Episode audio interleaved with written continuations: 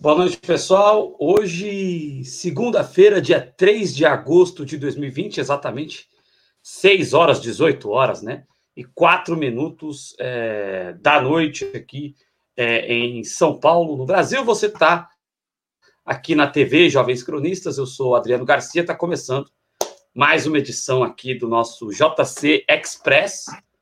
E JC Express hoje um pouco diferente. Daqui a pouco nós vamos receber o Elton Tony Pondé, que é pré-candidato a vereador pelo PSD aqui em São Paulo, né? E eu já quero começar então. Uh, eu estava mais é, para dar um recado até sobre isso um pouco.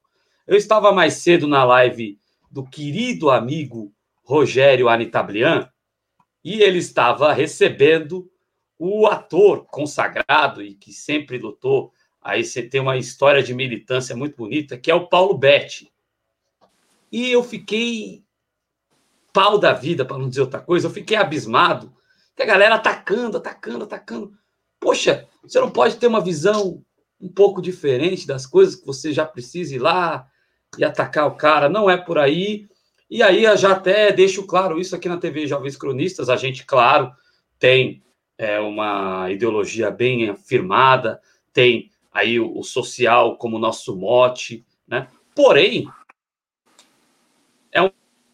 um espaço democrático não vai deixar de receber alguém aqui porque tem um momento diferente, mais duro, a gente não vai fazer isso. Aqui a TV Jovens Cronistas é um espaço plural, um espaço jornalístico e que vai sempre receber as pessoas. Então, qual que é o convite que a gente faz sempre às pessoas aqui na TV Jovens Cronistas? É que possam ouvir com calma e depurar as ideias, aquelas as quais se concorda, se concorda, evidentemente, aquelas as quais se discorda, se discorda, e aí a gente gera um debate que seja um debate saudável e mais a cabeça funcionando e menos o dente funcionando na beiça, como a gente diz na gíria, né? Vamos, é, a ideia é sempre ter calma.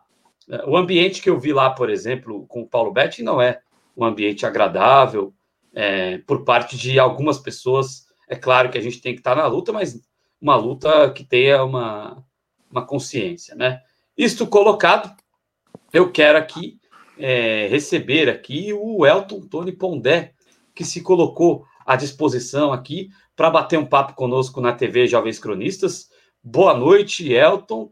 É, eu agradeço muito por você ter confiado na TV Jovens Cronistas para desenvolver esse debate. Vamos conversar sobre políticas públicas, vamos conversar sobre São Paulo, sobre renovação política Quero agradecer a você por ter se disponibilizado a participar aqui na TV Jovens Cronistas. Eu já começo questionando aqui a você. Você é de São Paulo, capital, é, da zona leste de São Paulo, né? E no, no seu site você fala bastante sobre a questão de políticas públicas, de desenvolvimento local.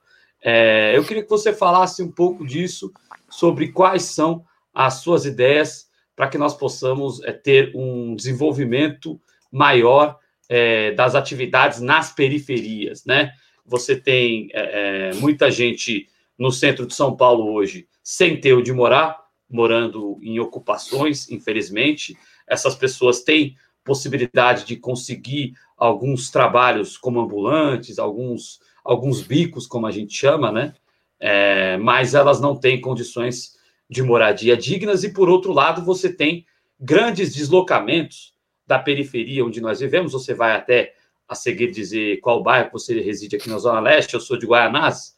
Então, você tem grandes deslocamentos aqui do centro da cidade de São Paulo e até mesmo da Grande São Paulo para o centro de São Paulo. Isso gera um caos no transporte, não desenvolve a economia local e aí atrapalha as pessoas a terem a sua qualidade de vida, né? O que, que você pensa sobre o desenvolvimento local, que é um dos motes da sua política, que inclusive está no seu site, eu vou colocar a seguir é, na tela, é, no bate-papo aí para a galera, o site, o seu site, né? Não sei se está na descrição do vídeo, é, mas eu vou colocar aqui na, no nosso bate-papo também o site, para que as pessoas possam acessar e conhecer quem é melhor o Elton Tony Pondé. Mais uma vez, Elton, boa noite e muito obrigado. É, boa noite, Adriano. Boa noite, o pessoal aí do Insta, dos Jovens Cronistas. agradecer primeiramente a oportunidade, né? É muito difícil a gente ter espaços uh, ah, para o jovem e para o jovem falar de política, né? Que é um assunto, enfim, que tão, tão é, odiado por muita gente, mas é um assunto extremamente necessário. E aí, quando você fala é, realmente dos bairros mais afastados, né? Eu sou de São Miguel Paulista, e São Miguel Paulista é um dos bairros do extremo leste, assim como Guaianazes. E a gente, né, a gente está no extremo, quase na divisa ali com Itaquá, enfim, com outros municípios, e muitas vezes a gente vê o nosso bairro esquecido uh, pelo poder público em vários aspectos: saúde, educação, segurança, enfim, e principalmente na oportunidade para os jovens. Então, uh, focar nessas regiões é realmente lutar por mais justiça social, por mais equilíbrio na nossa sociedade, e a gente tem que ocupar os lugares na política, porque de fato 55 vereadores serão eleitos, né? E qual a representatividade dessa Câmara Municipal? Se a gente pegar em 2016, a gente teve ainda uma renovação grande na Câmara Municipal em relação às outras legislaturas, né? A gente teve 40% uh, ah, de renovação, e a gente tem que pensar né, é, 40% é um número significativo, mas quem foi reeleito, a maioria é, está no seu terceiro, quarto mandato e tem gente lá há muitos anos e que fez da política uma profissão. Né? A média do vereador, de idade do vereador em São Paulo é 52 anos. Né? E a gente, com uma população tão jovem, é, é uma média alta se a gente considerar uh, todo o número de jovens que a gente tem na nossa cidade e o quanto que a gente precisa de políticas públicas uh, para a juventude. Acho que a gente pode né, começar um pouco por aí minha apresentação e, e focar realmente nessa importância da, uh, de serviços públicos para a Zona Leste, que é uma grande preocupação minha. Perfeito. É, e realmente é, tem a necessidade de ter o poder público mais dentro, né? Da, da periferia, né? É, é importante até, acho que você tem espaço aqui para falar disso. Os serviços públicos, o poder público mais dentro da periferia. E você tocou num ponto interessante também, que é, infelizmente, aí a, a, política enxergada como profissão. Né? A política não pode ser uma profissão. A, né? a verdade, a, a política ela tem que ser uma, um serviço público, uma missão, uma doação mas quando você é, quer se perpetuar lá para sempre ter o salário, né? É, quando você quer formar família dentro da política, isso é muito, muito comum, né? Isso é muito comum e isso é muito triste porque você vê pessoas lá há 30, 40 anos, é, né? A gente está em 2020, a democratização, a gente vê lá a gente 30 anos dentro dos parlamentos e você não vê as melhorias para as, nem mesmo para as regiões de onde essas pessoas vieram, que dirá para o conjunto das é. nossas cidades e dos nossos estados. Isso é muito triste, né? Adriano, a gente precisa né, é, cortar um pouco, acabar com essa era Vadimutran, Curiate, é. enfim. Você tirou a palavra a, da minha boca. É, o nome Deus, do, cara veio da minha boca. É, é, graças a Deus, a gente vê que esses caras estão caindo, né? com todo respeito, nada pessoal a nenhum deles, mas a gente vê que está caindo. Né? A gente, se você pegar São Miguel, a gente tinha, é, a gente teve poucos vereadores que de fato representavam a região de São Miguel Paulista e que também ficaram muitos anos na política. Evidentemente, né, tem até um saudosismo, a população lembra de quantos serviços públicos esses vereadores trouxeram, enfim, mas houve um período muito grande uh, de, de mandatos, né? E o que a gente vê é cada vez mais uma tendência à renovação política, né? Eu faço parte do, do Renova BR, né? Entrei no Renova BR, uh, ah, faço parte da RAPS e faço parte do Livres também, agora recentemente. Então a gente vê o que todos esses movimentos eles têm uma pauta em comum de fato de renovação política, né? Uh, e essa, essa é uma busca cada vez mais constante, né? A maioria, inclusive, é, é contra reeleição, enfim. Só para voltar um pouquinho aí uh, do que você falou de desenvolvimento local, enfim, às vezes a gente fala em, em, em fazer coisas para a Zona Leste, para fazer alguma política pública, parece que a gente está fazendo quase uma autoajuda, né? E não é uma autoajuda. Se você realmente conhece a realidade dessas regiões, se você vive nessas regiões, você vai ver todo o potencial que essas regiões têm. Por exemplo, uh, no Itaim Paulista, tem uma rede uh, de costureiras fantástica.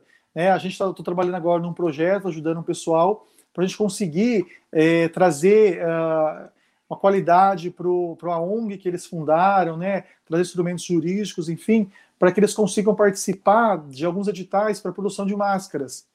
Então, assim, às vezes é, falta uma ponte, né? falta um, um recurso, mas o potencial muito grande existe. Né? A minha mãe, ela, ela, ela é costureira, agora está mexendo um pouco menos com isso, ela já está né, um pouco mais uh, tempo que ela estava nessa área, mas ela é costureira e meu pai é taxista, e eles são, eh, né, trabalham na região de, de São Miguel. E a gente vê essas dificuldades né, que, que a população, enfim, enfrenta. E aí a questão da renovação é fundamental, porque, como eu disse, a gente vai eleger, né? A gente vai eleger. Só que quem que a gente vai eleger nesse período, né? Então, assim, é muito difícil, e aí eu, né, eu até falo para vocês da minha dificuldade, eu não venho de um berço uh, político, né? Eu não venho de um berço político, eu não venho de um berço é, abonado financeiramente. Então, é extremamente difícil você conseguir alcançar um espaço político, né? É, na política institucional. É extremamente difícil. Falta recurso, falta a, a, a, as práticas que o pessoal tem aí há muitos anos.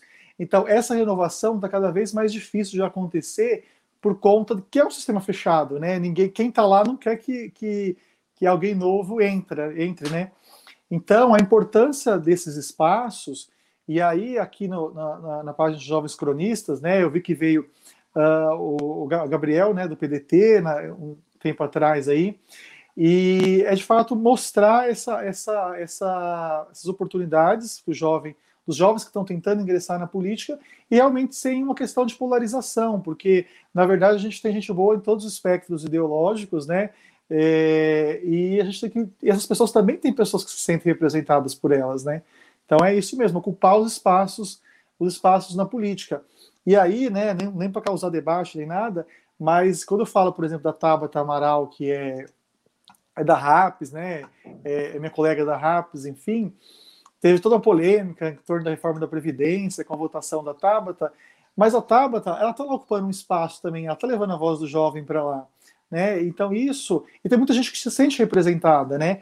Eu recentemente eu recebi o, o livro da Tabata no, no pré-lançamento que teve, e aí o que eu via muitas pessoas, eu fiz alguns, algum, um post comentando sobre o livro e tal, e o que eu via muita gente dizendo é que muitos jovens que tinham vontade de fazer uma, um trabalho político, tinham vontade de ocupar política, mas que não se viam representados. Então, quando você tem um jovem uh, uh, ocupando um espaço desses, que é um espaço de poder, que é um espaço uh, de homens né, mais velhos, a gente vê que realmente isso serve de espelhos, de espelho para esses jovens, né?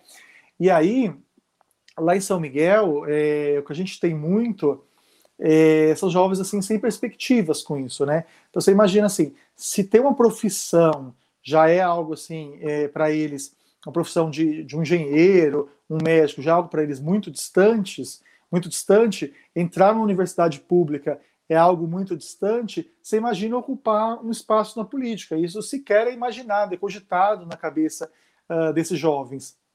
E todo esse movimento de renovação eu acho que ele é fundamental para isso, para abrir os olhos, né? A gente conseguir enxergar é, é, é, novos horizontes. Eu, desde pequenininho, eu queria fazer uma coisa, queria fazer uma transformação na área da política. Falei assim, pô, é, se eu quero mudar uma coisa na área da política, eu vou entrar no serviço público, porque até ocupar um cargo político, para mim, era algo muito distante, embora existisse um sonho ali, seria algo muito distante. E eu fui, comecei como estagiário, prestei concurso público, né? Hoje eu trabalho na Casa Civil do Governo do Estado, mas eu sou um funcionário concursado. Então, eu sou, eu sou funcionário que prestei um concurso que estou ali na Casa Civil. E é muito legal você enxergar que quando você tem um concurso, por exemplo, você consegue chegar lá é, para os seus méritos, né? E, e, e, ocupar aquele espaço sem essas amarras políticas, enfim. Então, isso é muito importante para mostrar para esses jovens essa questão de, de, de, oportunidades. E aí eu posso falar um monte de coisa aqui sobre a Zona Leste, sobre São Miguel, sobre uh, os bairros aqui adjacentes, porque eu vivo essa realidade também, né? Então, assim, uh, hoje eu tenho um emprego legal, enfim, mas eu estudei escolas públicas, eu, eu depois do ensino médio, consegui uma bolsa de estudos, de estudos num colégio particular do meu bairro, aí entrei em Ciências Sociais na Unifesp, depois eu fui fazer mestrado em Saúde Pública, porque de todos os problemas que eu via, eu enxergava que a saúde era o mais gritante. E aí, se você parar para pensar e perguntar para alguém qual o maior problema que você vê no seu bairro ou na sua região, o pessoal vai citar saúde, segurança. Uh, se for em algum bairro, o pessoal circula mais de carro, enfim, vai citar a questão das vias públicas, do asfalto, ou transporte, né? Se a pessoa já utiliza metrô, ônibus, enfim. E às vezes a educação fica até em quarto lugar, porque a pessoa sente ali a realidade da saúde, né? Então é a hora que você vai tentar marcar uma consulta, a consulta é para daqui três meses. É uma coisa que é um absurdo, né? Em São Miguel. Então, em São Miguel a gente tem um, um pronto-socorro que foi transformado em hospital, que serve para atender uma demanda gigantesca, porque São Miguel tem quase 400 mil habitantes, né? É uma Piracicaba e meia quase. E se você vai em Piracicaba, Piracicaba tem uma Santa Casa, um hospital regional, né? Então, assim, é, é, olha a diferença de, de, de, serviços. a Zona Leste tem o quê? Tem um hospital, que é um hospital de pequeno porte ainda, né? Com muita luta, conseguiu chegar a uma UPA lá, enfim. Então, essa, essa luta é permanente, é necessária, né? E, e é importante ver jovens ocupando esses lugares. Perfeito. Aí a gente está conversando com o Elton Tony, que é, é pré-candidato a vereador aqui em São Paulo pelo PSD, né, do Renova BR. Ele tem o site dele aqui, a gente vai disponibilizar no bate-papo. É, é fácil, é eltontone.com.br e lá você pode, nesse site, conhecer melhor o trabalho do Elton Tony. Você pode acessar esse site e conhecer melhor o trabalho do Elton Tony, para além do que ele está conversando aqui conosco. Quero mandar um beijão para a Ciene Santana, que é profissional da saúde. A Ciene Santana é profissional da saúde lá no estado do Pernambuco, né? E a gente sempre, é, na pessoa dela, homenageia aí todos os profissionais da saúde que estão passando por sérias dificuldades aí é, nessa pandemia do Covid-19 e sem apoio governamental, é, seja na esfera federal, seja nas esferas também estaduais e municipais, né? Então, é, na figura da Ciene Santana, a gente sempre abraça aí todos os profissionais da saúde, né? O, o Elton, e aí a pessoa que entra no seu site, ela vê lá que você tem alguns pilares, né, para a atuação nas cidades, né? Você fala em equipamentos de saúde, habitação, limpeza, é, contra a poluição, pela qualidade, melhor qualidade do ar, né? E saneamento básico. E aí, é, eu vou entrar um pouquinho na questão do saneamento básico. Eu sei que não é uma questão de âmbito municipal, é uma questão de âmbito federal, porém, é muito importante a gente saber a sua posição. Como você se coloca um cara muito preocupado com a questão também no, do saneamento básico, nós tivemos a votação e a aprovação do novo marco regulatório do saneamento básico. Qual que é a grande preocupação que nós temos em relação a esse marco. É evidente, é evidente, nós recebemos aqui o Habib Jarrouj, do PDT, ele que é de um partido que votou favoravelmente ao marco regulatório, né, e deu as suas justificativas aqui, nós ouvimos com atenção as justificativas do Habib Jarrouj, é, que veio aqui representando o PDT, né, é, que é também engenheiro e e ele é muito ligado nessa questão. Eu queria saber qual a sua posição, porque a nossa grande preocupação é que aconteça o que nós vimos acontecer com as eletros e com as teles. Você privatiza o serviço dizendo que vai alcançar mais pessoas, dizendo que vai ter competição, dizendo que vai ter uma tarifa legal, e aí o serviço é péssimo, não aumenta a qualidade do serviço, não chega mais longe, é caro para o consumidor e tem uma fiscalização é, ruim. Então, como que você vê o marco regulatório do saneamento básico que pode entregar a empresas privadas os nossos aquíferos, pode acabar não ampliando a, a, o acesso ao saneamento básico, que é o grande mote desse marco, e é, é a gente não tem garantia de que isso vá realmente ser benéfico, como o projeto prega para a população, porque lá atrás disseram que ia melhorar a condição das eletros as teles. É, muita gente fala, nossa, antigamente você pagava, é, era metade do preço de uma casa, um telefone. Uai, mas eu acredito que isso era questão de, de que antigamente era assim e que naturalmente você teria uma mudança com a modernização. Não, não seria necessariamente algo que é, só aconteceria se você privatizasse. Então, eu queria que você dissesse para a gente, você como um cara que é muito ligado na questão do, do saneamento básico, que é um tema muito importante, como que você vê essa questão do marco regulatório da água, se você acha que vai ser positivo mesmo, ou se a gente corre o risco, que é o nosso temor aqui, a gente corre o risco de acontecer o que aconteceu com as eletros e com as teles, você só transferir isso para o capital internacional sem ter aí um, um ganho efetivo em qualidade, que era o que se prometia. Tá, é, Adriano, ó, eu vou ser muito sincero, né, na minha fala aqui com vocês, muito aberto em relação a isso, acho que tem que ser muito transparente.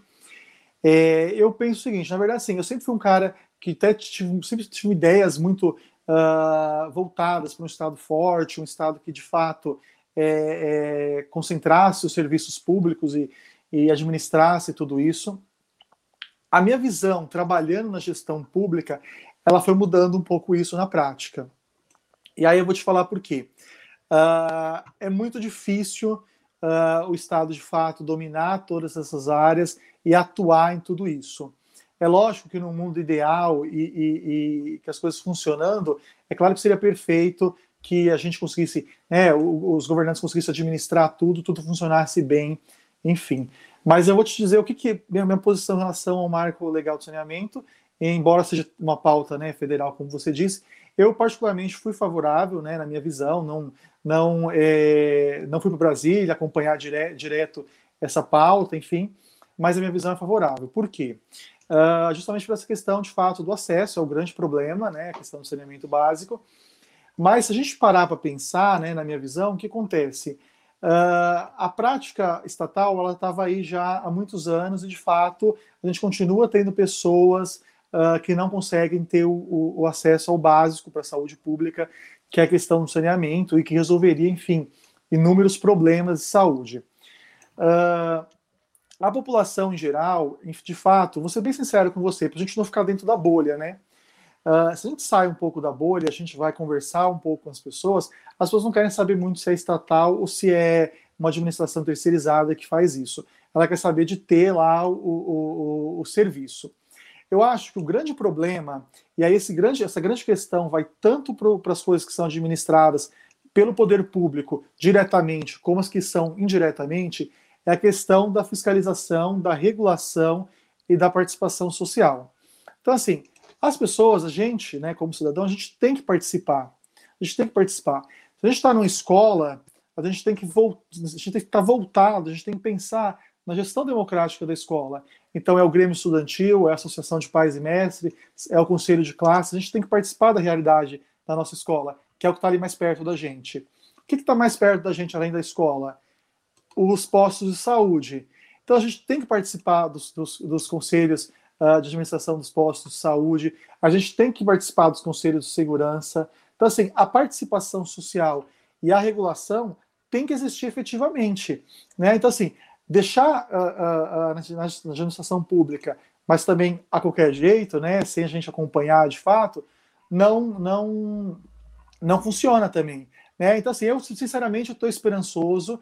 Uh, se a gente parar para pensar que a gente está passando realmente para organizações internacionais, enfim, a gente não caminha. Meu, meu objetivo, meu, minha ideia, né, como eu te disse, também não sou não sou um especialista no tema, é, eu, vejo, eu vejo o saneamento básico ah, na perspectiva da saúde pública, mas é, eu sinceramente estou otimista. Vamos ver o que a gente consegue fazer disso aí, mas tem que acompanhar, tem que cobrar, e, e assim, os deputados também, a gente tem, né, o papel deles é fundamental nesse momento. Se a gente parar para pensar, por exemplo, vou te falar até de uma, de uma realidade que eu conheço bem, que é o, o, o hospital né, da, da Vila Alpina, que tem aqui na Zona Leste, é um hospital de referência muito grande, que atende várias, várias uh, regiões aqui da circunvizinhas, e lá é administrado por uma organização social. Você fala assim, pô, mas a organização social tem uma série de problemas, tem desvio de dinheiro, tem não sei o que e tal. Funciona muito bem. Enquanto tem hospitais vizinhos, que são administrados pela, pela administração direta, que tem sérios problemas. Então, assim, só que lá tem uma participação legal de fiscalização, é uma instituição séria, e tem organismos de, de, de, de controle nisso, né? Então, eu acho que determinados assuntos a gente tem que focar no, no, nas pautas principais, que o Poder Executivo de fato consiga executar, e algumas coisas com muita regulação poderia sim ser passado uh, para um ente terceirizado, de fato, que fosse idôneo, que a gente conseguisse fiscalizar bem. Tá? Essa, essa é, é, é, a minha postura. Nem não acompanhei muito qual foi a postura do PSD, mas eu acredito que ele tenha votado uh, favorável também. Uh, então eu acho que esse é, esse, esse é o ponto, né? É, eu estou esperançoso, pelo menos. Essa aí, é, essa posição do Elton Tony, que está com a gente aqui na TV Jovens Cronistas, né? É, Elton, outro posicionamento aqui que você, que é um dos pilares da sua atuação, é a questão de habitação.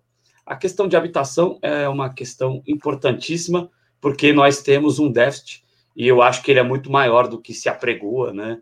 É só você olhar para as ruas andando por São Paulo. Eu sou um cara que agora não, né? Porque ninguém pode andar por São Paulo, mas de máscara, é, né? De, de, máscara pode. É, de máscara pode, mas é, em sendo necessário, né? Nesse momento não está sendo necessário. É, perdi meu emprego formal recentemente, então Poxa. não está sendo necessário andar é, nas ruas é, para além aqui do meu bairro, né? Então, o que, que acontece? É, você andando pelas ruas de São Paulo, você percebe que tem um déficit habitacional muito maior do que de 24 mil moradias. A, a olho nu dá para você ver isso. Você tem gente, antigamente você tinha uma concentração de gente na rua muito maior no centro de São Paulo. Hoje em dia, essa concentração de gente na rua está acontecendo nas periferias também. Muita gente na rua e, e não adianta. É, é, é claro que aqui a gente tem uma visão diferente, mas em alguns lugares que você for por aí, as pessoas mais exaltadas dizem: ah, não, é, teve aquelas socialites que disseram que as pessoas gostam de ficar na rua, né? Uma coisa lamentável. É, e não é a verdade. Você vê famílias nas ruas, você vê famílias em moradias irregulares que acabam sendo despejadas. Inclusive, houve despejos aí em meio à pandemia, as pessoas indo para na rua. E você tem uma infinidade de imóveis vazios em São Paulo que poderiam fazer esse déficit habitacional reduzir ou ser zerado. E, inclusive, você tem prédios públicos subaproveitados que comportam andares e mais andares, por exemplo, para arquivos físicos, o que é ridículo. Você poderia. É, existem prédios públicos que têm aí 15, 20 andares e metade ou mais da metade desses andares são andares utilizados para arquivo físico, o que é inacreditável. Né? Aqui na TV Jovens Cronistas, a gente sempre colocou ser favorável a, a, a reformas de imóveis vazios, né? que o Estado possa arrendar esses imóveis vazios, reformar e fazê-los de moradias populares, né? A, a, preço simbólico ou a, sem, a preço nenhum e pode também, inclusive nestes prédios públicos, você pode manter a repartição pública, mas essa repartição pública pode ocupar três, quatro andares de um prédio até o topo deles, e, e, ou a parte de baixo seria uma questão logística somente, e os andares que hoje ocupam arquivos ou e que não possam ser comprimidos aí é, e que haja uma compressão dessas repartições, é, esses outros andares servirem de moradia, inclusive para famílias carentes. Aí dá para fazer uma reforma urbana muito maior e a gente percebe é, uma falta de preocupação do poder público. O poder público hoje ele só se preocupa em ir lá e tirar a pessoa que, te, que perdeu, né? Tirar as famílias que perderam algum processo de reintegração de posse. Eu queria saber um dos seus motes é a habitação. Eu queria saber o que você pensa em relação a habitação, como é que pode ser feito essa ideia que a gente colocou para você agora, é uma ideia, seria uma ideia de reforma urbana, realmente, né? Você otimizar esses espaços e reduzir esse déficit habitacional, permitindo, inclusive, que essas pessoas que hoje moram no centro, em moradias irregulares, e não querem sair do centro, porque elas, elas têm, é, morando no centro, mais possibilidade de conseguir trabalhos formais e informais, né? Se elas forem jogadas lá para a periferia, elas que têm geralmente uma formação é, muito vaga ou quase não têm formação, vai ser muito mais difícil para elas conseguirem emprego, porque elas vão entrar numa, numa vala, entre aspas, de competição comum, né? Como que você enxerga é, maneiras para que a gente possa reduzir e até mesmo findar o déficit habitacional numa cidade como é São Paulo, que é a cidade que mais sofre com isso no Brasil? É, Adriano, olha só, é, essa situação que você falou de famílias, enfim, tal, acho que você falou que faz um pouco de tempo que você não está andando pelo centro. Uh, eu vou te falar como cidadão, né, que eu tenho ido aí pela, pelas ruas para ir trabalhar ou algum deslocamento, eu vou te dizer que essa situação piorou muito. Sim. Assim, é, é, é incrível como que, que eu acho que, assim, mais do que dobrou, uh, uh, principalmente nos centros né, no, no, no, grande centro aí de São Paulo, centro antigo ali, enfim. Olha, o que eu é uma coisa que interessante que eu queria até compartilhar com vocês, falar sobre isso. Uh, se você parar para pensar, e aí assim, sem questão de mérito nenhum, a gente está aqui fazendo um diálogo franco e aberto, né? Uh, eu trabalhei na prefeitura, fui estagiário né, da, da prefeitura de São Paulo, e na época eu fui estagiário, quem era o prefeito de São Paulo era o Kassab. E aí, eu caçado que, é, que eu sou do PSD, enfim, tal. E aí eu vou ser bem transparente e falar uma coisa para vocês. Do tempo que eu trabalhei na prefeitura, né, e, e, como cidadão, enfim, o tanto de coisas que eu vi nessa área de habitação conseguiu dar uma evolução muito grande nesse quesito. E aí o que, que a gente faz, né? O que, que eles fizeram e que a gente vê? É, próximo ali em São Miguel, entre São Miguel e Ermelino Matarazzo, não sei se você conhece ali a região, tinha uma comunidade chamada Santa Inês. Santa Inês é uma comunidade gigantesca, né, com habitações precárias, enfim, muito difícil a moradia. Uh, o que, que, o, que o, a prefeitura fez? A prefeitura fez uma parceria, chamou inclusive o Rui Otaki, né, um arquiteto renomado, enfim, ele se colocou à, à disposição. Uh, e o Rui Otaki ele fez um projeto de reurbanização fantástico, fantástico. E aí era uma reurbanização que tentava conciliar outros determinantes na região, né, outras, outras, é, outros serviços, né, buscar outros serviços, porque assim, não adianta você ir lá e só fazer um prédio e colocar todo mundo junto. Né? Você tem que fazer um prédio, tem que fazer um prédio decente, né, uma habitação uh, uh, decente para as pessoas e colocar os serviços públicos em volta para que a pessoa possa utilizar esses serviços. Foi muito exitoso. Se você vai lá hoje em dia, é, é um bairro organizado, é um bairro bem desenvolvido, com vários serviços públicos. Então, assim, foi um projeto que, de fato, eu vi, eu vi o, o, o, poder público colocando a mão na massa.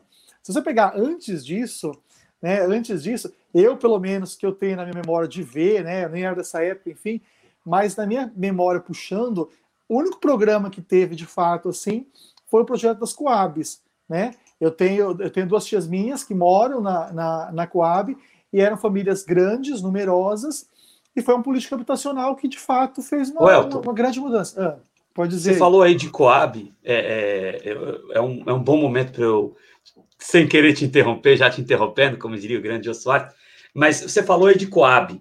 É, foi abandonada a ideia dos mutirões, que funcionou bem. Eu cresci no mutirão né? Eu acho que isso com supervisão é, de engenheiros, de arquitetos, como era antigamente, né? O pessoal lá, ajudava. É, o pessoal ajudava, né? Como era lá é, o mutirão onde eu vivo surgiu na, nas épocas lá de, de que eu, onde eu vivia, na verdade, surgiu nas épocas de, de Montoro, Quércia é, e por aí vai, né? Luiz Erundina depois mandou o dinheiro para concluir, porque ali no, no final ali acabou o dinheiro e ali não veio mais material, e aí chegou é, lá em meados de 1993 a Luiz Erundina e, e conseguiu o dinheiro que faltava para que a gente tivesse material. Eu fico até emocionado um pouco de lembrar, porque a gente estava é, é, vendo ali, na verdade, os meus pais estavam vendo, eu era muito pequeno, mas os meus pais estavam vendo a hora de que, olha, não vamos terminar de construir essa casa. E aí, felizmente, a prefeita Luiz Erundi, na época, é, mandou os recursos necessários e os materiais, na verdade, necessários para que fosse concluída a obra. É, é, um pouco caótico o sistema de mutirão, mas foi um é. sistema exitoso em São Paulo. Você acha que esse pode ser, nas periferias, um caminho, mas também é, sobre a questão das pessoas que hoje vivem no centro e que não querem ter desapropriado aqueles imóveis que hoje são ilegais. Será que o poder público não pode, de repente, arrendar, reformar e manter essas pessoas vivendo já no centro? Porque quem vive no centro, você sabe bem disso, você circula pela cidade, eu também circulo. A pessoa que vive no centro não quer sair dali, ela quer ter a sua moradia regularizada. Esses dois prismas, como que você enxerga? Tá, Adriano, olha, eu vou, ter, eu vou que falar uma coisa para você. A questão do mutirão, é, acho importante, né? Criar um vínculo ali com a propriedade, enfim, o pessoal ajuda. A ideia do mutirão é que saia mais barato a construção, mas eu vou ser bem sincero com você. Eu não acho, eu não acho que o poder público é, não tenha recursos para fazer a obra inteira, entendeu? Eu acho que o, o, o, poder público pode sim fazer a obra inteira. E eu acho que dá certo, sim, tem recursos para isso. Um hum. problema do poder público fazer a obra inteira, e aqui vai uma crítica construtiva, né? Aqui vai uma crítica construtiva, inclusive a uma política pública de esquerda. É, de, o, o, o, o, Minha Casa Minha Vida, perdão, é, nos grandes centros urbanos, foi deixado muito na mão da iniciativa privada, né? foi deixado muito na mão de empreiteiras, e isso ampliou nas zonas urbanas, ouçam vocês, no, no, no Nordeste, é, nas áreas mais afastadas ali, foi muito bom. Mas nas zonas urbanas, a impressão que eu tenho sobre Minha Casa Minha Vida é que ele serviu muito para a especulação imobiliária e acabou fazendo com que o preço dos imóveis em 15 subisse. anos aumentasse, subisse, é, aumentasse coisa de triplicar o preço dos imóveis, né? É, é, é você enxerga essa questão é, do poder público fazendo a obra inteira com a participação privada que a gente viu no Minha Casa Minha Vida, ou o poder público colocando mais a mão na massa, reestruturando empresas como a Coab e a CDH? Adriano, mas essa crítica é uma crítica, por exemplo, que tem em relação ao ProUni, enfim, que o dinheiro foi para iniciativas privadas, para as faculdades, é, para salvar. Então, assim, é Mas deu muita oportunidade o ProUni. É, eu mesmo estou formado então, em jornalismo graças ao ProUni. Então, pois é, é, é, é, ele abriu as portas, né? É, eu, eu fiz a Universidade Federal de São Paulo, eu fiz graças ao Reúne, que reestruturou as, as universidades federais. Mas, enfim, é, eu acho que essa questão, é, se vai ser mutirão, enfim, então, eu acho que isso aí, é, se, se o governo abraçar de fato a ideia, fazer um negócio legal, enfim, o importante é ter habitação para as pessoas, né? Agora, sobre a questão do centro, só para a gente voltar na, na, na, pergunta que ficou em, em aberto a resposta, claro. na questão do centro, bom, primeiro que é evidente que as pessoas precisam, né, querem e precisam, não é um desejo, é uma necessidade das pessoas ficarem próximos do, do seu trabalho, próximo da, da região central, né? O que deveria ser feito em termos de políticas públicas era levar desenvolvimento e emprego para as regiões mais afastadas, mas isso a gente sabe que até hoje ninguém de fato conseguiu fazer isso, né? É, o que a gente precisava, precisaria ter, de, na verdade, era uma grande reestruturação dessas regiões, inclusive com vias de acesso fáceis tal, para que as empresas conseguissem se fixar nessas regiões e as pessoas não precisassem se deslocar. E aí não é nem questão de precisar ou querer morar no centro, porque muita gente acaba ficando em bairros que viram verdadeiros bairros dormitórios e precisa se deslocar duas, três horas para trabalhar, né? Se você ver, por exemplo, é, eu até tenho veículo próprio, mas eu muitas vezes vou trabalhar de transporte público, né? E da minha casa até o meu serviço, sem brincadeira, duas horas de transporte público, se eu for de transporte público. Então, quando eu vou de transporte público, eu gasto muito tempo. Se eu vou de carro, eu consigo um pouco mais rápido, né? Mas, enfim, minha esposa usa o carro para trabalhar também às vezes, então é, é, é muito complicado tudo isso. Então, assim, de, dos bairros mais afastados até o centro, é muito difícil a, a, a, questão do transporte. Então, a habitação ela é fundamental e fazer, de fato, casas boas, né? E agora uma coisa que é importante falar, Adriano, uh, eu vivi muito a realidade dessa, dessa questão do, do, dos mutirões, né? Convivi muito. Uh, eu morava na casa que era a casa da minha avó, né? E da minha tia, morava nos fundos, mas, uh, então, graças a Deus, não pagava aluguel, meus pais não pagavam aluguel, mas os meus vizinhos todos moravam de, em casas alugadas. E quando saiu o mutirão lá no, no Encosta Norte, que é um bairro aqui no, no Itaim Paulista, eles conseguiram a casa própria. Então eu ia visitar muito, né? Como eram meus vizinhos, eu tinha um vínculo e acabei frequentando muito a casa deles. Eles, é, é, toda essa questão de habitação é pago, né? Isso é importante citar. As pessoas pensam, ah, dando a casa, ninguém está dando nada. Ele é pago. Evidentemente, tem uma política habitacional de que a pessoa paga conforme a sua renda, né? É, é o, a Coab, o CDHU principalmente tem essa política, mas é pago, né? Você só dilui isso há muito tempo e não tem uma cobrança de juros que tem na especulação imobiliária. Mas é óbvio que não deve ter mesmo, porque se o governo dá uma casa ainda cobrar juros, aí é o, é o, é o fim é. da picada, né? Uh, então, tudo isso precisa de fato é, existir, tá? Precisa de fato existir, é fundamental. Agora, é, é importante que seja feita uma coisa bem de acompanhamento mesmo para que as pessoas que realmente precisam, precisam tenham essa casa. Né? Há uma pessoa aqui no chat, deixa eu ver aqui como que é o nome. Ela comentou sobre a questão lá do Santo Inês de que a associação é muito forte. E tem que ser mesmo, porque foi Eliana. Porque Isso. se você deixar, alguém vai dominar a, a, região ali e tem muita gente com interesse em muitas coisas. Né? Então tem que a população tem que se unir, né? A gente tem que se unir para melhorias, enfim. Como a população da Zona Leste sempre lutou muito por habitação, esse, essa, essa, essa, esse projeto do Costa Norte foi uma luta da população. Como os movimentos de saúde na década de 70 e 80 lutaram para trazer serviço de saúde para a Zona Leste, né? E como a Zona Leste se uniu muito, e aí eu falo do Padre Ticão, da Zona Leste, falo da Ana Maria Martins, que era uma vereadora, depois deputada do PCdoB, como que eles lutaram muito para trazer, por exemplo, a, a FATEC da Zona Leste para a de Aia, né, a Avenida Águia de Aia que tem ali. Então, assim, ó, eu acho que a gente tem que ter uma mente muito aberta né, e não ficar só nessa, na, na, na bolha ou no direita e esquerda. Eu, por exemplo, valorizo muito as coisas que, que o PCdoB conseguiu de avanços, o PT conseguiu também, tem as minhas críticas, enfim. Quando a gente fala do PSD, o PSD ele participou do Ministério de Ciência e Tecnologia do governo Dilma, fez uma excelente gestão, foi muito elogiado, enfim. Uh, e, então, uma gestão bem técnica mesmo, isso eu achei muito, achei muito interessante.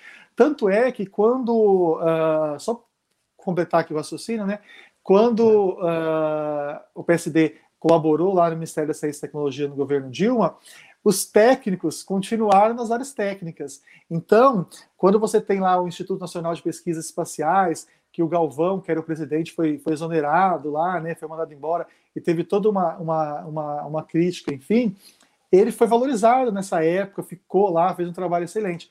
Então, assim, o importante é que a gente tenha políticas públicas que de fato mudem a vida das pessoas, que representam o interesse da, da, da população. Recentemente, a prefeitura colocou uh, no site dela um, um link que a gente podia entrar e votar algumas prioridades do orçamento, né? Baseado em sugestões, tal, bem voltado para aquela pauta de orçamento participativo. Pouco divulgado, poucas pessoas sabiam, poucas pessoas opinaram. Eu fiz questão de entrar lá, colocar o que eu achava que era prioridade para o meu bairro e compartilhar isso. E todo ano aí, né, você tem os conselhos participativos, só que as pessoas, de fato, estão é, é, é muito distantes ainda de ocuparem esses espaços. E aí eu te falo uma coisa: é culpa das pessoas, que em geral as pessoas gostam de. Alguns representantes políticos gostam de jogar a culpa nas pessoas, né? Que as pessoas não participam. Mas na verdade não é questão que as pessoas não participam. Não existe uma cultura, não existe uma, uma, uma, uma divulgação, não existe um fomento para a participação das pessoas, né? Então, se você não estimula a participação social, você também nunca vai ter essas pessoas lá representadas, né? Então, vai ter o vereador que vai mobilizar o pessoal dele ali para ocupar uma vaga na, na, no conselho participativo, vai ter uh, uh, um líder comunitário que pode ou não ter interesses bons ocupando esses espaços. E, na verdade, a política tem que ser o espaço de todos. E até fazer um parênteses aqui, bem, bem legal, em 2018, eu fui candidato a deputado estadual, e eu fui candidato pela rede. Eu era na, época eu era da rede. E, e aí eu tive uma convivência muito próxima, né, com a Marina Silva, acompanhava muito, né, as agendas dela, enfim, e é o dia a dia da rede e tal. Né? E uma coisa que a Marina sempre falava era da importância de se ocupar a política. Né? Foi até uma frase que ficou muito comum na, na eleição de 2018, de ocupar a política. Temos que ocupar esses espaços. Alguém vai representar os demais. E aí a gente precisa estar uh, uh, tá bem forte nisso. E aí eu acho que é importante, eu valorizo as iniciativas de candidaturas coletivas, eu acho interessante, eu acho legal. Uh, eu participo, acho legal os movimentos de inovação. Tudo que acho que que pessoas estão bem intencionadas para fazer alguma mudança, eu acho que são bem válidos. Uh, a Eliana está falando aqui das pessoas que atuaram, enfim. E aí, voltando só na questão, só para finalizar o raciocínio da questão que você falou de moradia no centro, tem sim que ser feita moradia no centro. E aí, eu vou até falar uma coisa aqui, eu também não tenho problema nenhum em, em, em citar pessoas que são candidatas, que são pré-candidatas também, que são concorrentes, a gente tem que valorizar coisas boas. Não sei se você já ouviu falar, se você conhece, uh, o, o, vereador Netinho, o Polici Neto. O Polici Neto, ah, ele. É, eu acho ele, eu um cara muito legal, um cara que tem um mandato técnico bem bacana. O Polici Neto, ele, durante muitos anos, ele bateu uma tecla uh, de função social da propriedade. Então, qual que era a ideia dele? Uh, principalmente as áreas centrais, você tem que dar uma destinação social para a sua, sua propriedade. Então, às vezes, tinha, tinha imóveis gigantescos lá parados e você não tinha nenhuma. nenhum. não dava fundamento nenhum para aquilo, né? Às vezes a pessoa deixava lá valorizando para depois vender é, por alguns milhões a mais em áreas extremamente é, importantes no centro de tudo ali. Então, esse projeto ele bateu muito na tecla disso, de que propriedades que estavam lá abandonadas, que podia ter uma função social, que a prefeitura fosse, o poder público fosse, é, intervisse nesses lugares, uh, organizasse né, toda a parte legal, toda a parte jurídica e que destinasse para funções sociais, né? E para moradia, enfim, para uso da população. Isso aí tem muito, tem muito, muitos imóveis aí abandonados e, e e a gente vê coisas né, gigantescas aí paradas sem uma função social. Só que aí a prefeitura e principalmente a Secretaria de Habitação tem que ir, tem que entender de quem é esse imóvel, por que está parado, se tem alguma pendência, se a prefeitura consegue, pela é, Secretaria de Assuntos Jurídicos, intervir nisso aí, regularizar e aí desapropriar, se for o caso. Enfim, tem uma infinidade de coisas que a gente pode fazer aí. Perfeito. Aí a gente está conversando aqui na TV Jovens Cronistas com o Elton Tony Pondé, que é, é sociólogo, é formando em Direito, e se formou aí em Políticas Públicas pelo Renova BR e também é, é pré-candidato a vereador aqui em São Paulo. Ele que é de São Miguel Paulista, é meu vizinho praticamente aqui. Eu de Guianazes, ele de São Miguel Paulista, ele fazendo divisa com Itaquá, eu fazendo divisa com Ferraz de Vasconcelos ele é pré-candidato a vereador pelo PSD aqui e está participando na TV Jovens Cronistas hoje. É, vou dar uma passadinha aqui no chat para cumprimentar as pessoas. É, eu quero mandar um abraço aqui para o Alan Ricardo, que gostou da sua colocação em relação ao marco do saneamento, né? O Jonas Carreira, o nosso editor em Brasília. Boa noite a você, Jonas Carreira. Jonas Carreira, que todos os domingos está aqui na TV Jovens Cronistas com o programa Na História, onde ele sempre recebe um professor, uma professora de história como ele, para falar de temas históricos. Programa do Jonas Carreira arrebentando, ele que também está todos os sábados com a gente aqui no Redação JC, debatendo os temas da semana. No domingo, o Na Carreira é às três da tarde sempre, e o Redação JC no sábado, às 16 horas, né? Eu falei, eu falei 15 horas, né? No domingo, às 15 horas, e no sábado, às 16 horas, programas aí com o Jonas Carreira, que é o nosso editor em Brasília. A Eliana Cesário, querida aqui, ela que é apoiadora no Apoia-se, no clube de membros do projeto. Muito obrigado a Eliana Cesário, ela faz aqui, ela fala, e ela faz um trabalho muito bonito na Penha. Ela também é pré-candidata a vereadora pelo Partido Socialista dos Trabalhadores Unificado, o PSTU, e ela certamente estará aqui conosco no programa que a gente vai estrear é, em breve aí o JC, então, o Eleições ela, no JC. Ela sabe Oi. bem a dificuldade que é uma candidatura, né? Porque não é fácil. É. Ela não é fácil e ela diz que falta aqui aos políticos, às vezes, colocarem um pouco o pé no barro, né? Falta, e, e é isso que é triste, né? Muitos políticos que não têm essa identificação, você falou aí de Vadir Mutran, você não via os caras e aí sempre estavam sendo eleitos. Eu vou cometer até uma indelicadeza aqui. Eu não vou citar o nome do político, ele, ele vem na ponta da minha língua. Eu sou de Guaianazes. Se alguém que está aqui é de Guaianazes, vai saber de que político eu estou falando. E ele é de e ele foi, saiu e foi para o PDT e voltou para o Partido dos Trabalhadores. E, cara, ele só aparece no bairro para fazer três coisas. Ele, para dar uniforme de futebol para time de várzea, aí ele diz que está ajudando a comunidade, aí ele vai lá e, e paga cachê para a banda de pagode do bairro tocar em algum lugar, e aí na época, e a terceira vez que ele aparece, é na época da eleição, para ficar com aquele caminhão de som vermelho, é 3, é 3, é 3, é 3, é 3, é 3. Faz outra coisa no bairro, senhor S. Faz Adriano, alguma coisa no bairro e ele é sempre eleito e com a votação sempre boa, e ele tem ligação é, com é, as empresas de transporte é, aqui na Zona Leste de São Paulo. Alguém vai saber de quem que eu estou falando, Elton? Se eu, se eu for pensar em time de futebol, eu tô ferrado, porque eu não tenho domínio nenhum de, futebol, não jogo nada.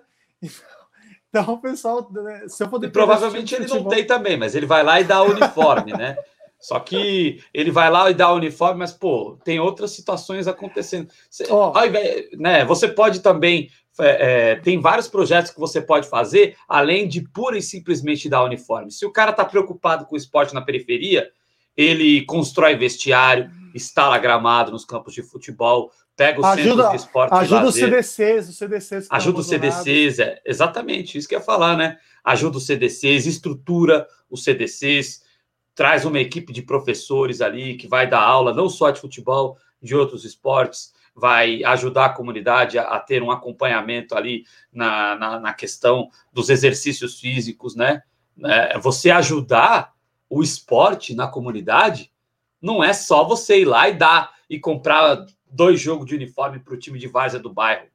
Você tem várias coisas, os centros de esportes e lazer e os CDCs, você pode estruturar isso né? E, e, realmente deixar isso com foco na comunidade. Então você vê quando o cara ele é um cara que está lá só para ganhar o voto e quando o cara está preocupado em realizar realmente políticas públicas, né? Elton? Então é, é uma diferença muito grande, né? É o famoso é, tem o vereador ambulância. Ele tem um vereador aí antigo aí que eu também não vou citar nomes, que ele tinha uma ele tinha uma frota de ambulâncias e era uma Sim. daquelas acho que era a van, que era aqueles carros antigos, né? E, inclusive, de vez em quando, um tempo atrás, você via rodando algumas em São Paulo. Então, eles sempre faziam transporte, pessoas para o hospital, consulta, enfim. E aí, pô, você fica grato, né? O cara, na hora que você precisou, ele te levou para o hospital, você não tem carro tal. É, é, é, você vai ficar agradecido, você deve até um favor, né? Enfim, é isso que o pessoal pensava. É, tem uma pergunta aí sobre a questão da. de estar tá próximo a. O político está próximo à, à população, né? do Vitor. Isso, o Vitor, que é, é, nosso redator de esportes aqui no. no... Só, antes de, de chamar a pergunta do Vitor, só mandar um abraço aqui, não sei se ele está aqui ainda. Companheiro Rogério Anitablian. E comecei o programa falando de você hoje, Rogério Anitablian, que recebeu lá o Paulo Betti e teve algumas manifestações desagradáveis no chat. O pessoal precisa se acalmar um pouco mais, ouvir um pouco mais, depurar aquilo que a gente está falando e aí tomar posições, mesmo que de discordância, mas de uma forma menos tóxica, né, Rogério? Então, grande amigo Rogério Antablião, um abraço para você. O Vitor Ricardo, que é o nosso editor de esportes, ele pergunta aqui sobre a questão da comunicação entre os munícipes e vereadores, né? É, ocupação cidadã da política. É, é uma boa pergunta do Vitor Ricardo, se você tem algum panorama para alguma proposta para mudar o panorama e aproximar mais o vereador do munícipe, o, e o munícipe do vereador, e também isso se estende, é claro, você é suplente também de deputado, né? Então, é, você pode falar aí dessa questão, como estreitar esse laço, porque fica parecendo o que a Eliana disse mesmo, né?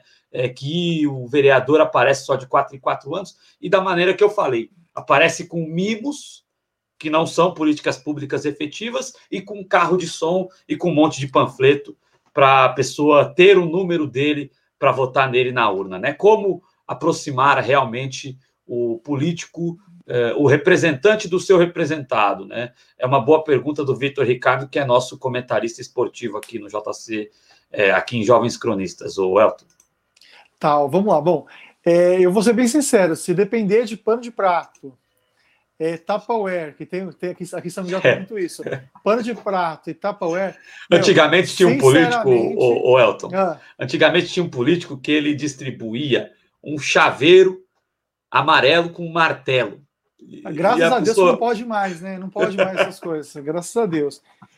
Então, olha só, é, se for depender disso, meu, Elton vai lá seguir, segue seu concurso público, vai trabalhar lá, porque eu não vou ser eleito, se for depender disso, entendeu? Primeiro que eu não tenho nem dinheiro para isso, né? Eu não tenho para fazer correspondência, a gente fica pensando ainda se é o instrumento mais legal, quanto que vai gastar, tal, porque eu vou até inaugurar depois que eu vou lançar a pré-candidatura, eu vou até inaugurar uma vaquinha coletiva, enfim, porque realmente o que mais falta para a gente é recurso financeiro para a gente fazer uma campanha, né? Agora sobre o respondendo ao Vitor, sobre a questão da participação, né, tendo aí como participação social, né, uh, uh, na Câmara de Vereadores.